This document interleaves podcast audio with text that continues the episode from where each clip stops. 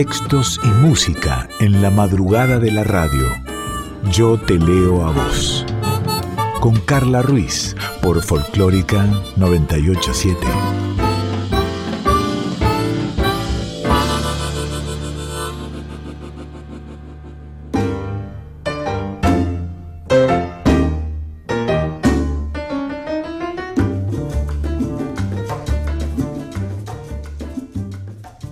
Hola, buenas noches, buenas noches, ¿cómo va? ¿Cómo estás? Bienvenida, bienvenido. Yo te leo a vos aquí en FM 98.7 Nacional Folclórica para donde estés, allí donde estés.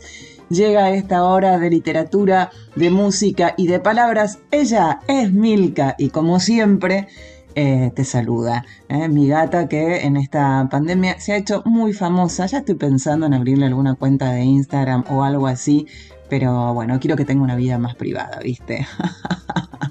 Escúchame, si no podés em, quedarte toda la hora, o querés recomendar el programa, o lo querés volver a escuchar, está subido en forma de podcast, de episodios, de programas en la página de la radio radionacional.com.ar, vas a la pestaña de folclórica, allí está, y si no en Spotify. Y si querés solo escuchar la música de estos treinta y pico de programas que ya van de Yo Te Leo a Vos, Dani hizo la playlist de Yo Te Leo a Vos, así la encontrás Yo Te Leo a Vos en Spotify también.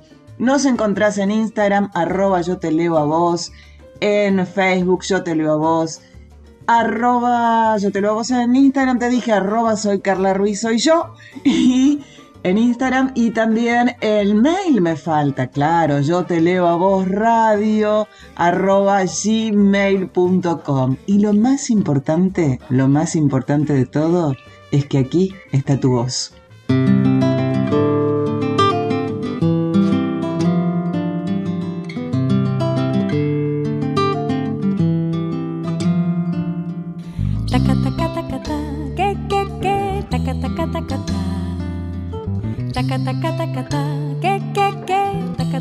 Y tanta luz salió de tu boca y la dulzura de tu voz llenó mi voz. Tantas palabras enredadas en el alma se quedaron en mi mente y quieren todas celebrar la perfección de tu cantar. Taca, taca, taca, ta, que, que, que, taca, taca, taca, ta. Taca, taca, taca, ta, que, que, taca, taca, taca, ta, y tanto swing salió de tus manos, tanto sabor que se quedó en mi corazón. Será tu Cuba que no quiere que te olvides de tu sangre y de tu ritmo y de los negros y mulatos que se inventaron el sol. Tu voz es una hoguera, una hoguera encendida por el sol.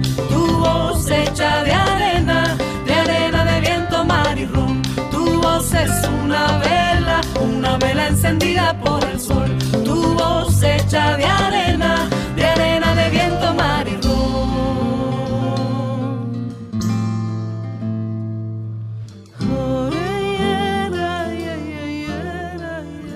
Seguimos en Yo te leo a vos y Yo te leo a vos tiene el placer, el orgullo, qué lindo. Hola Ana Prada, ¿cómo estás? Hola Carla, un gustazo saludarte y bueno, feliz de poder estar hablando contigo y con tu audiencia en, Radio Nacional, que es una radio tan querida para mí, en la que he estado muchas veces y siempre me han tratado muy bien, así que es un honor y un orgullo poder estar hablando con ustedes.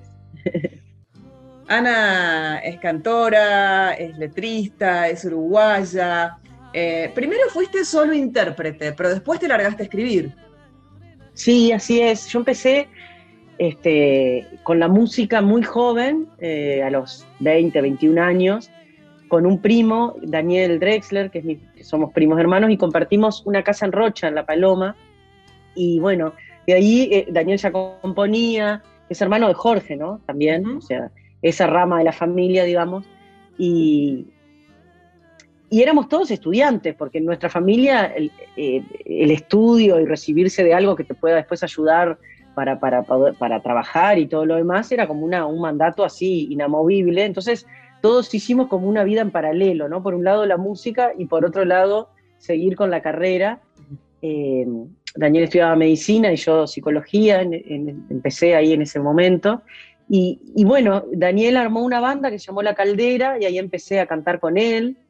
Eh, de, para, aparte era una forma de sobrevivir en el verano cuando los padres se iban y nosotros hasta marzo no empezábamos las clases, así que nos quedábamos ahí en, un poco de ocupas en la casa.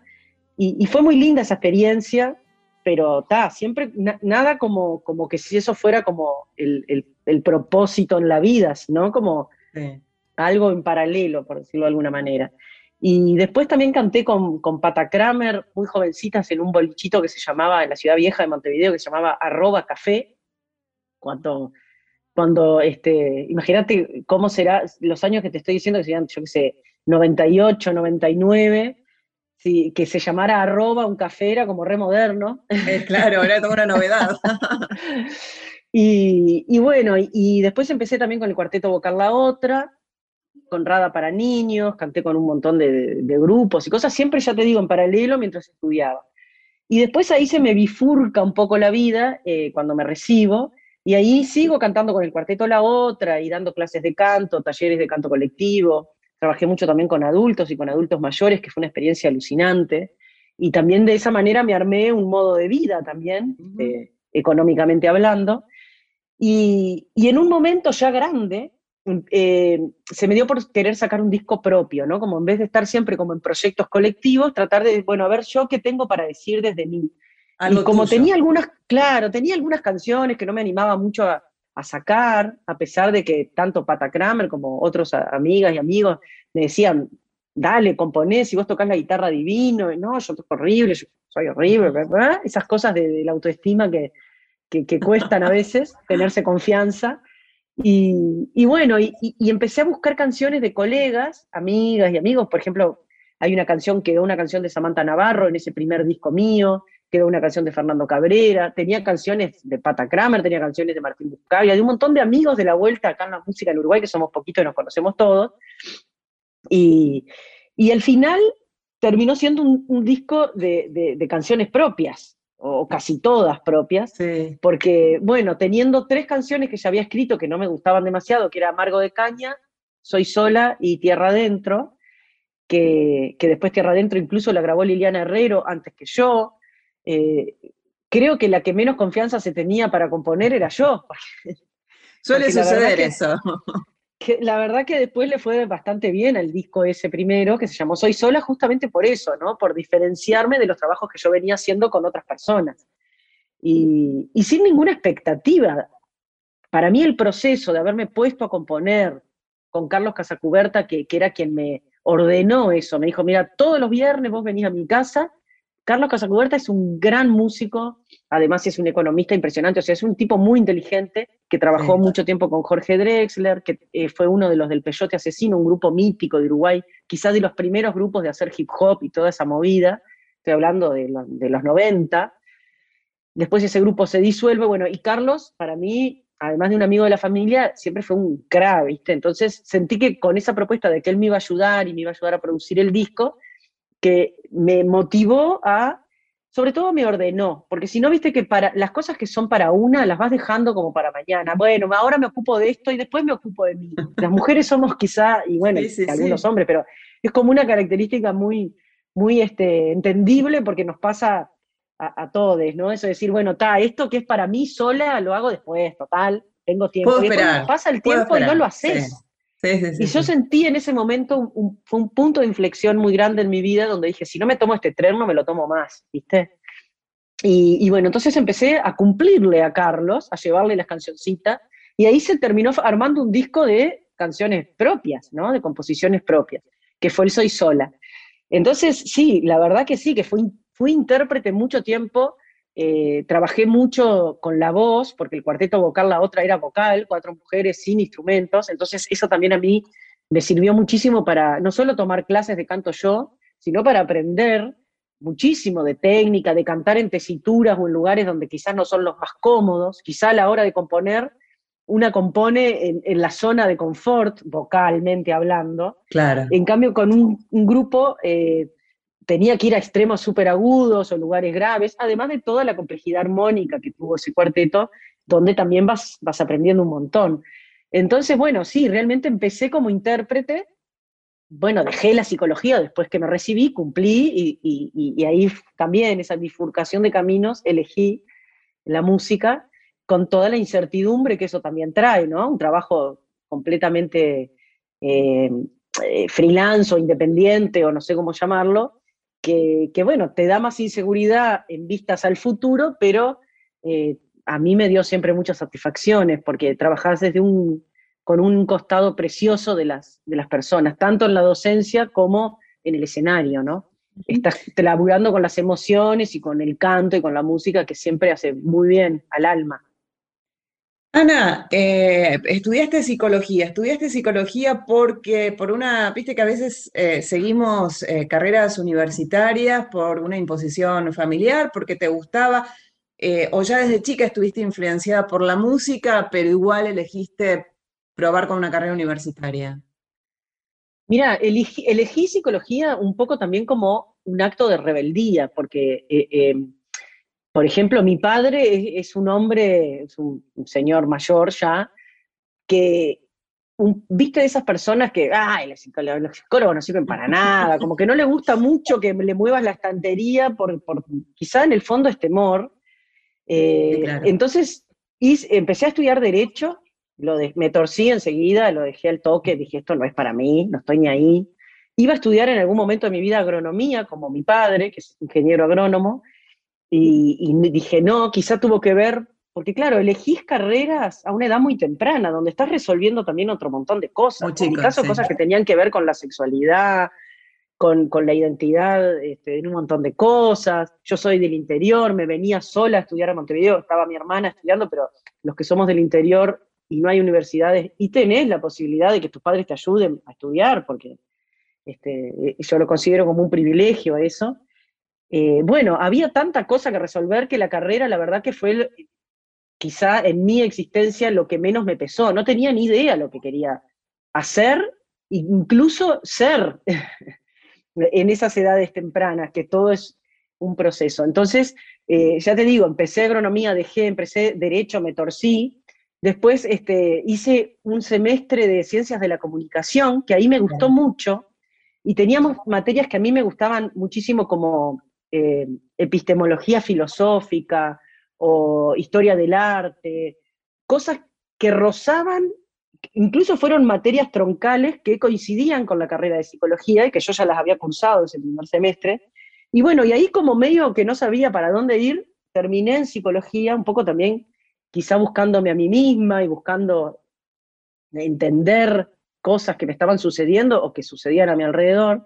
Y, estoy muy agradecida porque es una, una carrera alucinante que realmente eh, te metes en, el alma humana, por decirlo poéticamente, en la psiquis, y eso te sirve para, para, todo, para, sobre, para decodificar cosas tuyas y también del funcionamiento familiar, o del entorno, del, del, mundo, la psicología social es apasionante, este, hay, tanta, hay, hay tanta frondosidad en la psicología que después terminé muy contenta, pero... Eh, y me encanta, mirá que en las clases de, canto o en los talleres de canto colectivo creo que aplicaba más mis precarios conocimientos de psicología que estrictamente de música. Creo mm. que además la música, el canto, la poesía, la composición, el arte, se vincula mucho con esa, con esa cuestión este, humana, emocional, que la psicología es, su objeto de estudio, de estudio es su, su, lugar de trabajo también. Entonces creo que hay mucha conexión ahí. Hablando de conexión, de, vinculación, de psicología, eh, ¿cómo viviste el movimiento de las mujeres de estos últimos años para llegar al, 8M? ¿Cómo, ¿Cómo, es en Uruguay? ¿Cómo lo viviste vos?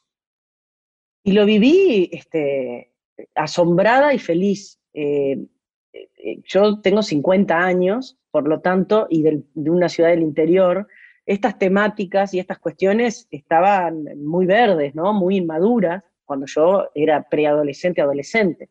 Y ahora veo con, enorme felicidad la cantidad de, jóvenes, de las nuevas generaciones que se están apropiando de esas luchas, con, mucha fuerza y con mucha dulzura también, porque eh, incluso también con las marchas de la diversidad y todo lo demás, que son marchas súper masivas, que trasciende a la, diversidad en sí. Tiene que ver con, con, un, con un reconocimiento y con una, qué sé yo, con un abrazo de, toda la sociedad, sobre todo de las nuevas generaciones, que ya tuvieron la oportunidad de crecer o de transitar los años definitorios, como son los años de la adolescencia, en otro contexto mundial y sobre todo en el Río de la Plata creo que, que hay mucha fuerza en estos movimientos de, bueno, de, lo que tiene que ver con la agenda de derechos de las mujeres y que también en esas luchas feministas eh, se incluyen las diversidades, ¿no?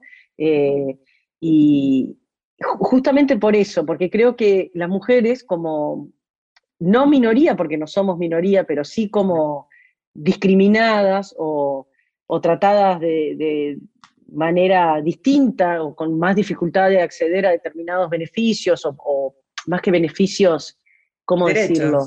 derechos, derechos, posibilidades, ¿no? Posibilidades de estudiar, de salir a trabajar fuera de la casa. Eso pasó hace 10 minutos de la historia. Que podemos votar, que podemos tener cuenta bancaria, que podemos comprarnos este, una casa y tener nuestra vida y además poder trabajar fuera del hogar para poder este, mantenernos y que eso es el principio de la libertad. ¿Cuántas mujeres aún hoy siguen sosteniendo situaciones sumamente difíciles eh, intrafamiliares porque no tienen la posibilidad de mantenerse a ellas mismas o a sus propios hijos. Entonces, eh, creo que la posibilidad del trabajo, el derecho al trabajo, y también eh, en Uruguay hay una cosa muy importante que, lo desarrolló el Frente Amplio, el gobierno anterior, que tiene que ver con el Sistema Nacional de Cuidados, que es, un es algo generado por el, gobierno que tiene que ver con las redes de contención para los niños, para los adultos mayores, para las personas con, discapacidad o capacidades diferentes, que el Estado genera una red de contención y de cuidados para, para a quién ayuda más que nada eso, a las mujeres que históricamente hemos sido las que nos hemos quedado a cargo de esas situaciones. Históricamente, no, no hablo, no quiero decir que no haya excepciones, pero la excepción no es la regla, ¿no? Entonces, eh, creo que todas estas luchas han ido generando, primero, una desconstrucción nuestra, propia de las mujeres, yo como mujer de 50 años me doy cuenta que me he desconstruido un montón. Cosas que antes tenía normalizadas, como el piropo callejero, como que te toquen cuando vas a un baile, o como me pasaba en la adolescencia, de ir a un baile y que, te toquen. Sí, o acá subirse a un medio de transporte, por lo menos, no sé, en Uruguay, acá en Argentina, subirte a un medio de transporte, que haya ya más de 20 personas de pie, ya era estar cuidándote claro. que no te toquen. Con la paranoia esa de no me, no me toquen, este, tengo miedo, o de pasar por una esquina que haya dos pibes y ya sabes que te iban a decir algo. Eso fue cambiando, nos vamos como liberando, sacando esos miedos que son inconscientes, porque hay un fundamento real de la, digamos, eh, la histeroparanoia definida por Lacan como eje central de la personalidad femenina, decirlo así a grosso, a grosísimo modo, me, va a matar algún lacañano que me escuche, pero hay un fundamento real. Históricamente, salíamos a la calle en el 1700 y cualquier señor que pasara por la calle te podía violar y bueno, tenías derecho a denunciarlo porque ibas presa vos. Si no le cumplías los deberes a tu esposo, te podían meter presa de por vida o encerrada solo por sospecha de que fuiste infiel o porque el hijo no se le parecía a él, entonces se podían encerrar de por vida. O sea, he estado justamente ahora leyendo unas novelas históricas que, tienen que ver con esos años. El tratamiento a las mujeres ha sido brutal. ¿Cómo no vamos a desarrollar un arsenal defensivo que tiene que ver con la paranoia, que tiene que ver con ese miedo de anticipar lo que pueda pasar, ¿no? Esto, me subo un medio de transporte colectivo y tengo, en vez de estar pensando en en el trabajo que voy a ir, en lo que voy a hacer, ir relajada, ir feliz, estábamos como con temor de que alguien te diga algo, de que alguien te toque, de, bueno, y eso pasó hace nada. Ahora, acá en Uruguay incluso se han, este, a, través del PIT-CNT, que es la central obrera, sobre todo eh, los, obreros de la construcción, además de incluir mujeres en esos trabajos históricamente reservados para los varones, se han este, hecho muchos trabajos que tienen que ver con la desconstrucción de ese tipo de población, porque yo me acuerdo que antes no podías pasar por ninguna obra porque era... Bueno, ahora pasa tranquila, por lo menos acá en Uruguay, que nadie va a decir nada, porque se ha laburado muchísimo, y eso tiene que ver con la fuerza de las marchas y de las manifestaciones que se han generado. O sea, toda la escena política y social dijo, opa, acá está pasando algo. Aunque más no sea porque me conviene para conseguir más votos, le tengo que dar bolilla a esto. Claro Yo no sé si todo el mundo está desconstruido, creo que falta muchísimo, pero aunque sea por eso, ya sirve.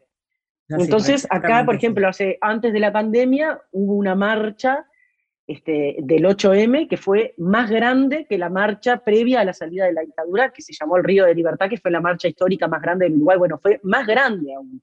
Entonces hay que empezar todo el sistema político y, toda la sociedad a mirar y a decir, bueno, acá está pasando algo. Entonces creo que, nada, esas, esas luchas están de a poco empezando a dar sus frutos, aunque la desconstrucción o la igualdad genuina o esa cosa que naturalmente las mujeres estemos en el inconsciente colectivo o en, ¿cómo decirlo?, en la cosmovisión de lo que es una mujer, eh, eh, en el imaginario, estar al nivel de, los varones desde el imaginario social genuinamente, creo que falta bastante y va a suceder cuando las nuevas generaciones ya no sean nuevas, ya sean este, viejas generaciones. Quien está hablando es Ana Prada. Ana, ¿te parece que ya que tocamos el tema del 8M, de 8 para el 8M, ¿querés que escuchemos algo? Sí, me gustaría, bueno, ese disco, como este programa sale es, en, la, madrugada, estamos en, un momento así como de calma, me gustaría de esas ocho canciones compartir una que, es bastante tranqui, bastante triste, que es una canción que cantó mucho Chabela Vargas, y más allá de que Chabela Vargas tiene sus, sus le, le, hemos hecho una serie de cuestionamientos, creo que como mujer en México, el país más machista quizá del mundo, y en aquellos años, lesbiana y todo lo demás, creo que, que fue una gran luchadora a su manera y como pudo. Y, esta canción que se llama Paloma Negra, la, la, hicimos con Manu Sija, que es un argentino tucumano, un músico extraordinario, que grabó todo. Y, bueno, y yo la canté eh, para todas y todos, Paloma Negra.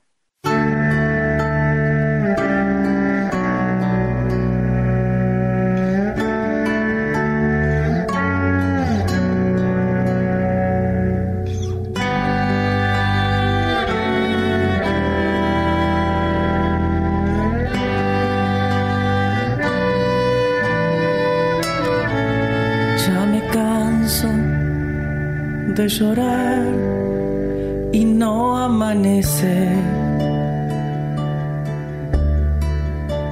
Ya no sé si maldecirte o por ti rezar. Tengo miedo de buscarte y de encontrarte me aseguran mis amigas que te vas.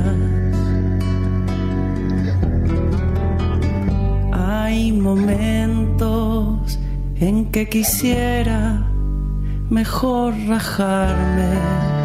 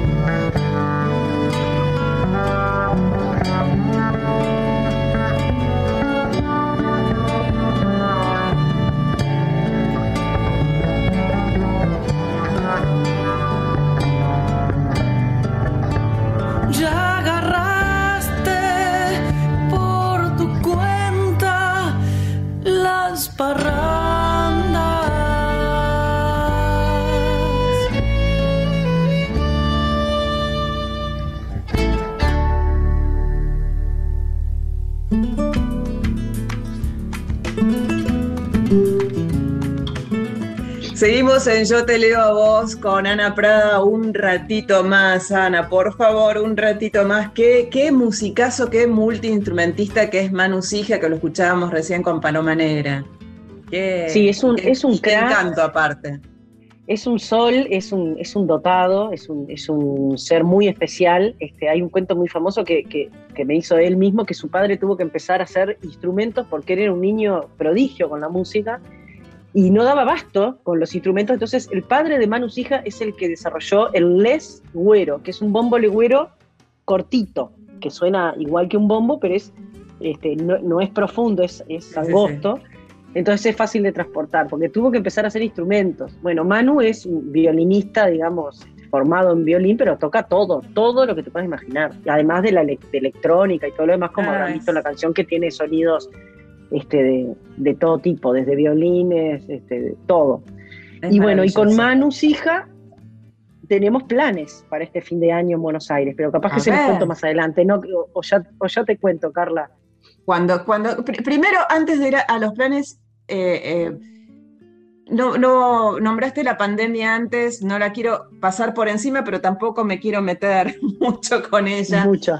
Pero eh, para, para, ver el lado positivo, si se quiere, algo que te haya dejado de bueno esta pandemia. Bueno, haber podido estar mucho, mucho, mucho tiempo con mi hijo Hugo, que con mi trabajo giraba bastante y había muchos días que, que no lo veía. Y eso por un lado. Y por otro lado, una gran, gran introspección en ese parate, pues yo venía viajando mucho desde hacía 14 años fue la primera vez que estuve más de un mes en un lugar sin moverme, en mi casa, y que es en el campo además, entonces tuve la suerte esa de estar como en el verde. Y, bueno, todo ese viaje existencial quizá, introspectivo, trabajé mucho conmigo misma, estuve muy triste, tuve que salir adelante, eh, perdí muchas cosas, tuve que soltar otras, cosas que tienen que ver con el trabajo, con los amigos, con, con un montón de cosas, este, eh, nada, que yo pensé que eran... fue un viaje muy interesante eh, hacia adentro, ¿no? Leí mucho, aproveché a leer mucho, compuse algunas cosas, y bueno, esa sensación de que el tiempo estaba como flotando en el aire detenido porque no podías hacer más nada que estar en tu casa y estar ahí. Entonces, este, fue una sensación que nunca había sentido, rarísima, y bueno, ya te digo, terrible por momentos, linda por otros, pero rescatando lo bello fue esa cuestión de, llegar, empecé terapia, hice un montón de cosas, de, llegar a vericuetos personales, que no es fácil, es duro, que, quizás sin, con la vorágine de la vida cotidiana, quizá no hubiera podido este, lograr esas cosas. Capaz que a otras personas también le pasó lo mismo eh, y también agradezco profundamente que no me tocó, como me consta que un montón de amigos y, de gente le sucedió, tener pérdidas o, problemas graves reales, ¿no? Realmente este, soy, agradezco este, haber podido transitar todo este tiempo sin, sin problemas graves. De salud, familiares, etcétera. Sí, claro, sí, sí, hay que hacer una, una agradecimiento. Eso, eso es lo primero que hay que agradecer. Sí, sí, sin lugar a dudas. Para ir este, finalizando, Ana, ahora sí, contanos que se empezó a abrir un poquito, se puede empezar a viajar, se puede empezar a hacer shows, se puede eh, un poco de luz se ve. Contanos cuáles son los proyectos eh, próximos. Que? Bueno, próximamente, bueno, tengo unos toques acá en Uruguay, pero bueno, ahí Sí. no les voy a decir que vengan. Pero el, eh, tengo planes en Argentina. El 3 de diciembre, bueno, el 2 de diciembre toco en La Plata, en el Teatro Bar de La Plata.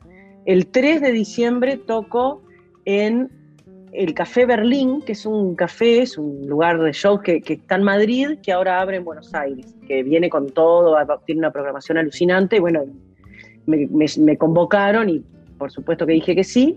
Y después de ahí nos vamos a Neuquén y a General Roca.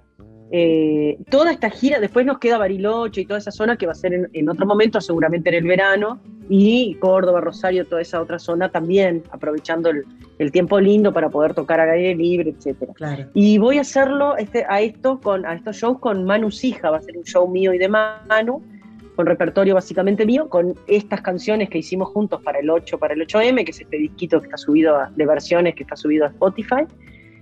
Y bueno, ver, eh, me voy unos días antes, ahí nos encerramos con Manu para terminar de, de armar el show, porque lo podemos ir armando así virtualmente, pero hay que tocarlo. Y bueno, los conejillos de India primero serán los de La Plata y después iremos mejorando.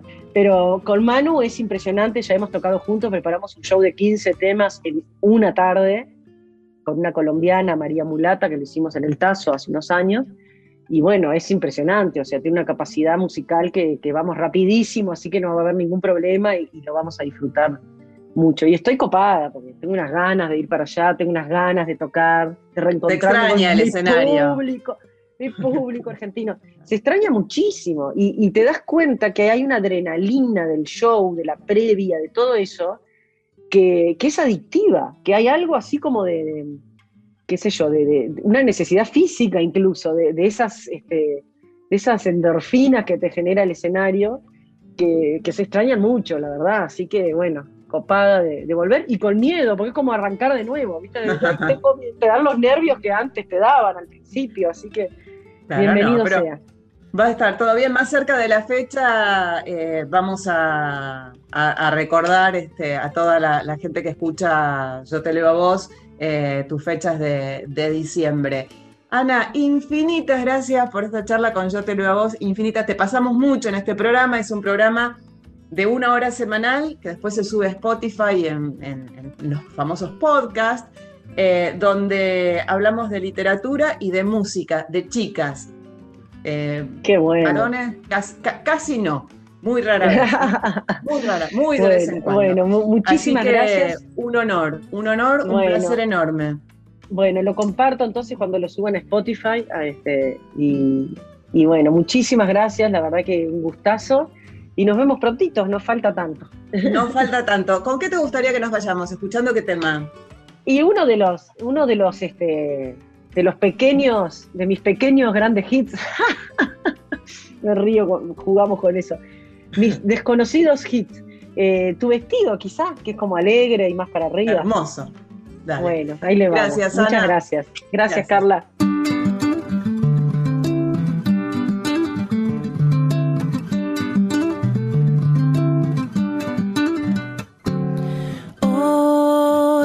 Pusiste tu vestido, el prohibido. Voz inconsciente, tan decente, desmedida. Tu figura se la lleva a la calle, ese farol, y en la esquina te espero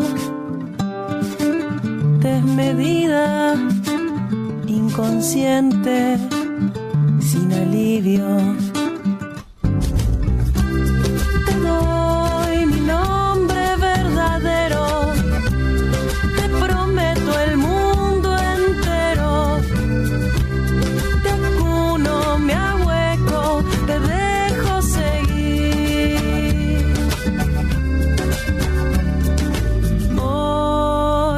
Pusiste tu vestido, el prohibido.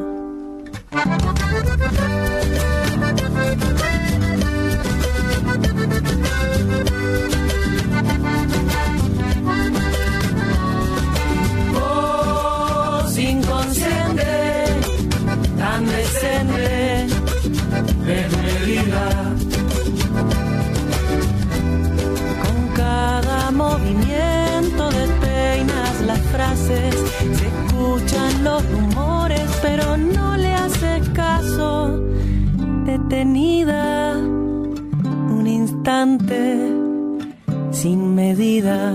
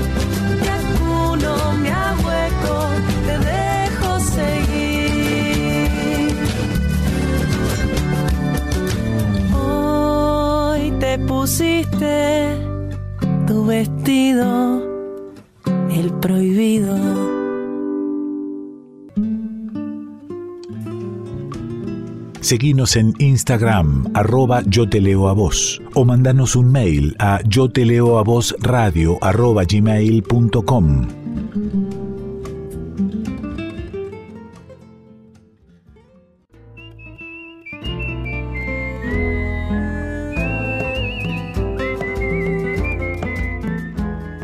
Yo te leo a vos, con Carla Ruiz, por Folclórica 987.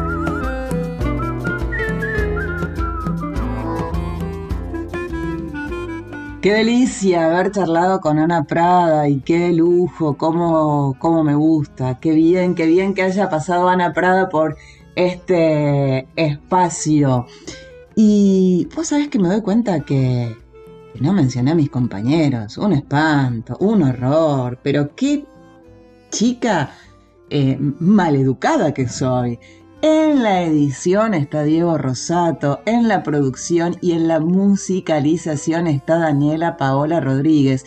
Y en esta sección, como en todas, Dani es fundamental, porque yo digo, ay, Qué lindo esto de escuchar dos versiones de una misma canción. Y ella es la que se pone a buscar y busca la mejor versión y otra versión y otra versión.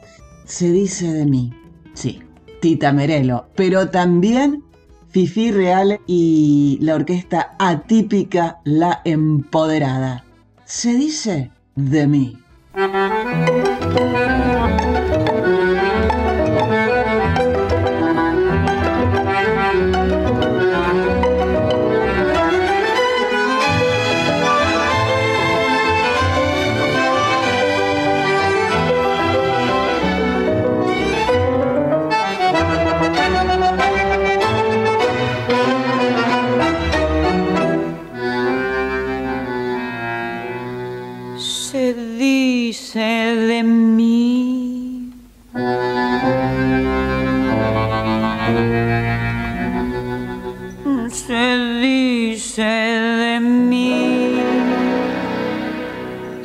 Dice que soy fiera, que camino a no malevo, que soy chueca y que me muevo con un aire compadrón, que parezco leguizamo, mi nariz es puntiaguda, la figura no me ayuda y mi boca es un buzón. Si charlo con Luis, con Pedro o con Juan, hablando de mí, los hombres están. Critican si ya la línea perdí, se fijan si voy, si vengo o si fui Se dicen muchas cosas, mas si el bulto no interesa, ¿por qué pierden la cabeza ocupándose de mí? Yo sé que muchos que desprecian comprar quieren, suspiran y se mueren cuando piensan en mi amor. Y más de uno se derrite si suspiro y se queda si lo miro resoplando como un for. Si fea soy, pongámosle, que de eso no me enteré. En el amor yo solo sé que a más de un gil dejé de a pie. Podrán decir, podrán hablar y murmurar y rebuznar, mas la fealdad que Dios me dio, mucha mujer me la envidió y no dirán que me engrupí porque modesta siempre fui. Yo soy así. Y ocultan de mí.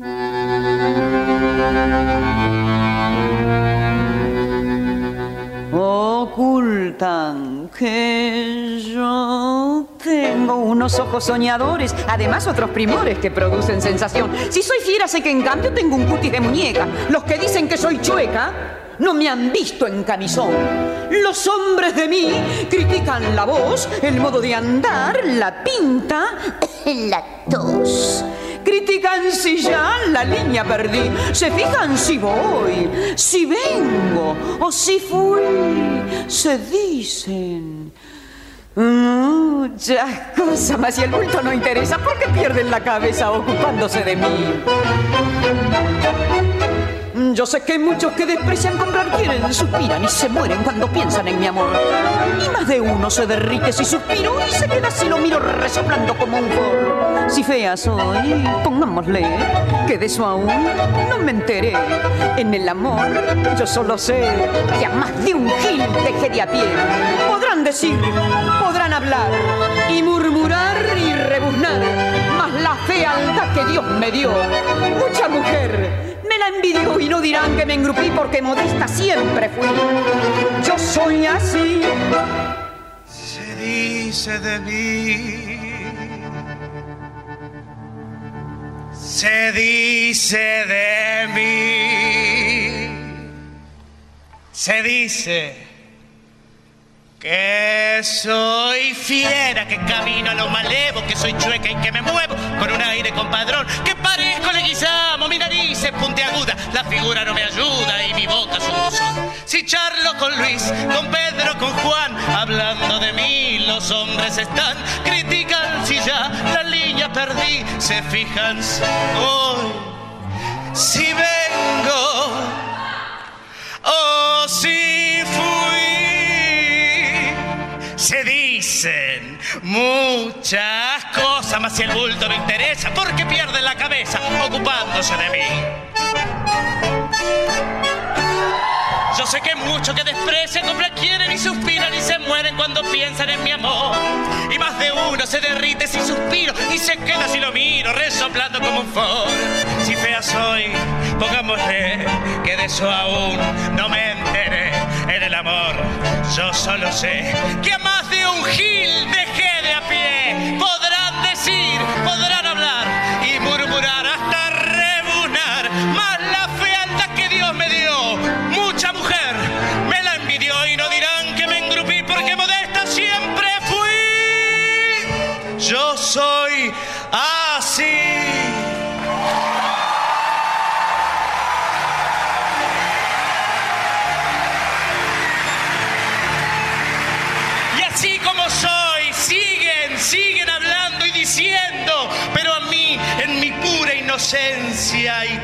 pequeña yo,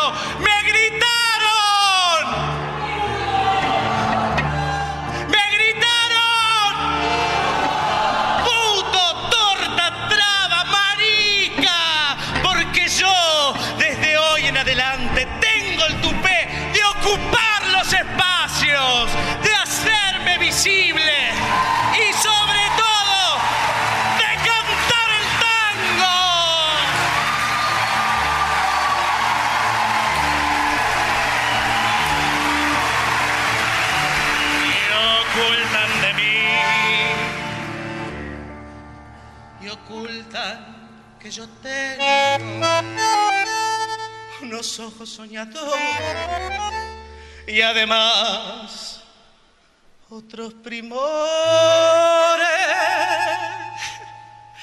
que producen sensación. Sí, soy fea, sé que en cambio tengo un cutis de muñeca. Los que dicen que soy chueca no me han visto en camisón.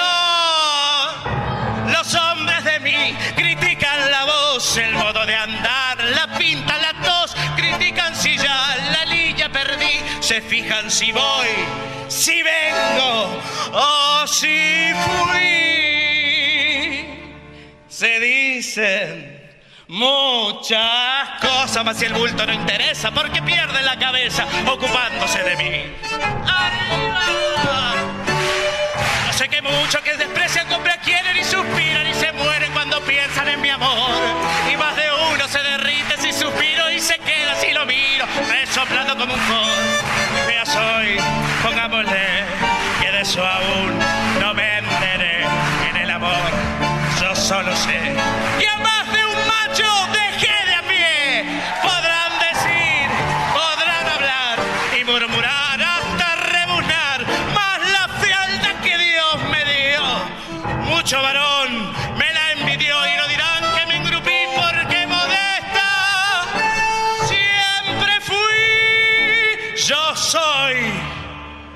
yo soy Fifi.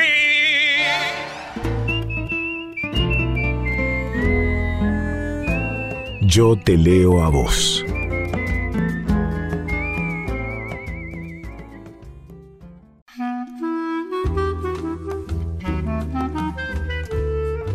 Yo te leo a vos. Con Carla Ruiz. Por Folclórica 987.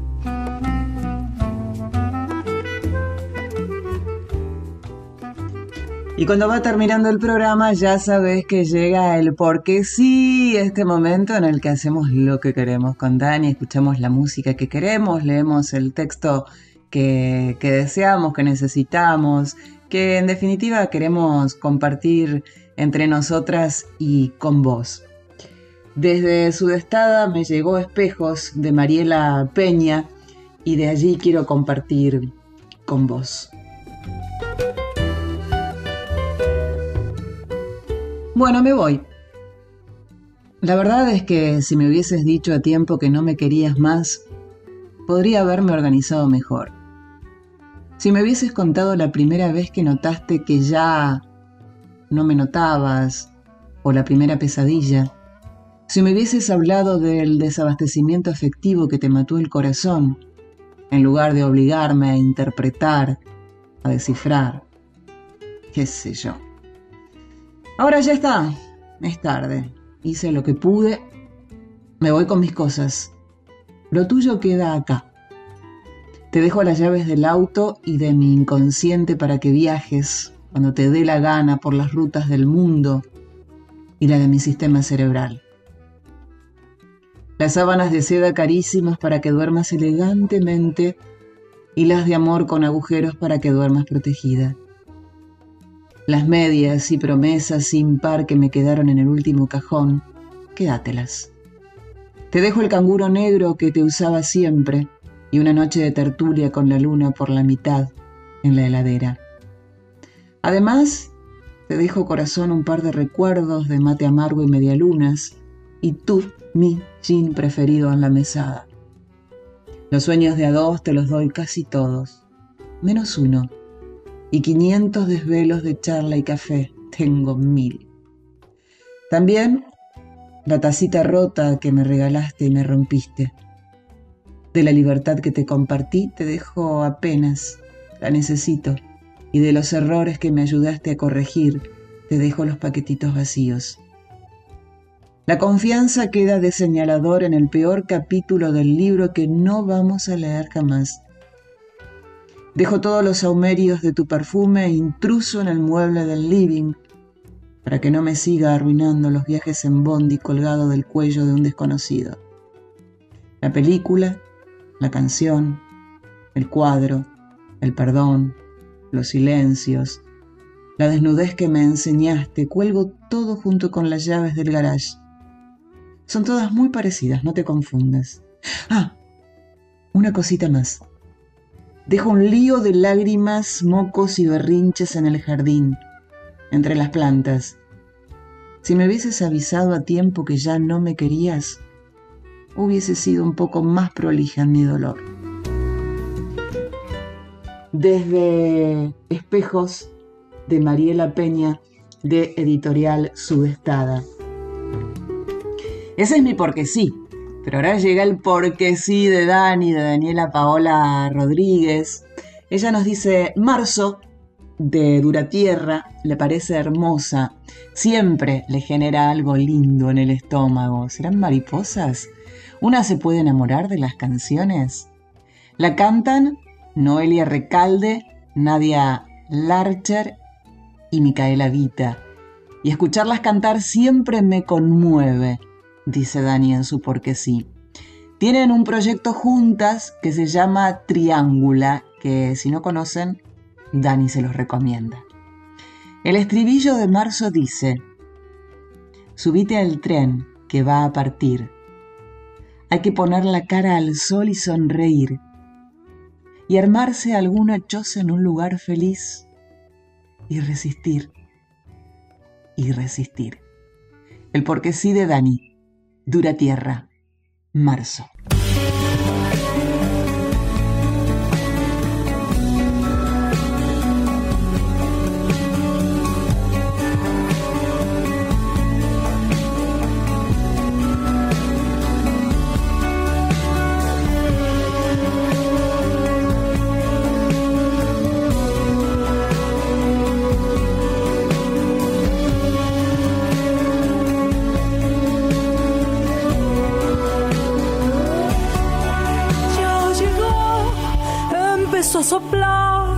De su bandoneón, remolinos oxidados y amarillos,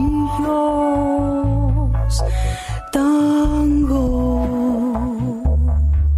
El otoño austral, pálida estación, gato en el tapial y un vecino en la vereda escuchando radio. Simplemente para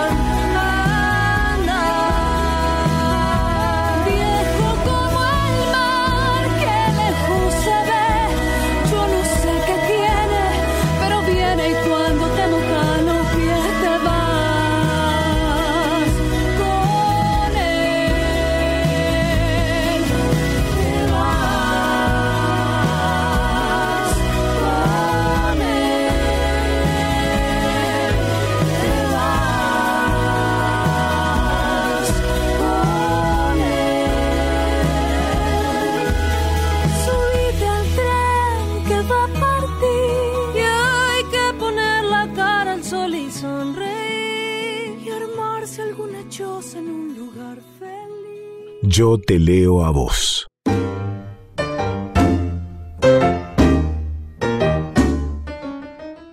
Tiempo de despedirnos del porque sí de hoy. Te recuerdo que si querés volver este, a escuchar este programa y si lo querés recomendar, por favor hacelo.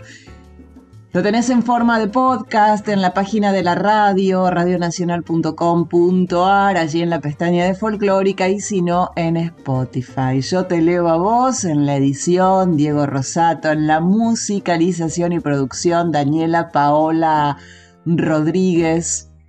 En Instagram, yo te leo a vos o soy Carla Ruiz también. ¿Querés mandar un mail? Hacelo, por supuesto, lo leemos. Yo te leo a vos radio arroba gmail.com.